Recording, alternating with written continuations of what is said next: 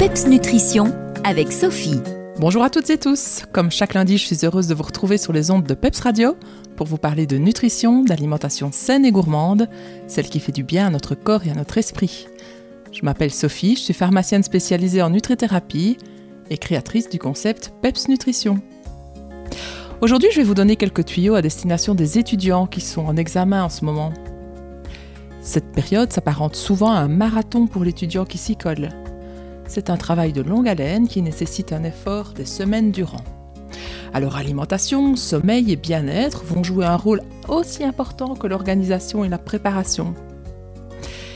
Quelle alimentation adopter en blocus et en période d'examen? Eh bien tout d'abord il y a les glucides, ils sont essentiels pour apporter l'énergie au corps comme au cerveau. Il faut privilégier les féculents, préférence complet, à chaque repas pour maintenir la glycémie et l'apport en énergie de façon stable. Pâtes, riz complet constituent une bonne base pour chaque repas et on peut alterner avec du quinoa, des lentilles, des pois chiches, des haricots rouges ou blancs par exemple. Et puis il y a les protéines. Elles sont aussi essentielles au cerveau car elles contiennent des acides aminés qui interviennent dans la fabrication de neurotransmetteurs. Ceci améliore l'apprentissage et la mémorisation. Alors un apport en protéines à chaque repas est recommandé, que ce soit sous forme de viande, de volaille, de poisson, d'œufs ou de protéines végétales, comme dans le quinoa et les pois chiches, le soja aussi. Troisième famille d'aliments intéressants, ce sont les acides gras oméga 3. Ils sont très utiles au cerveau afin de renforcer et soutenir les neurones.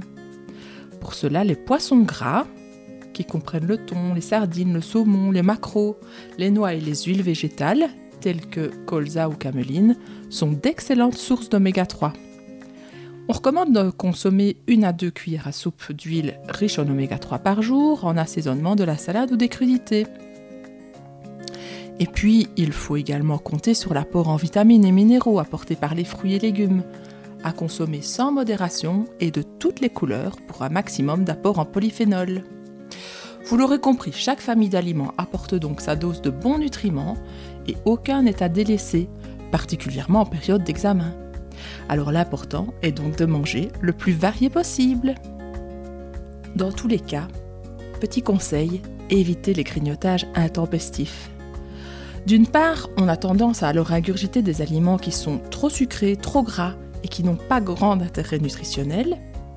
Et d'autre part, les mauvais sucres vont certes donner un coup de fouet sur le moment, mais pour ensuite se transformer en coup de barre, avec une baisse brutale du taux de sucre dans le sang.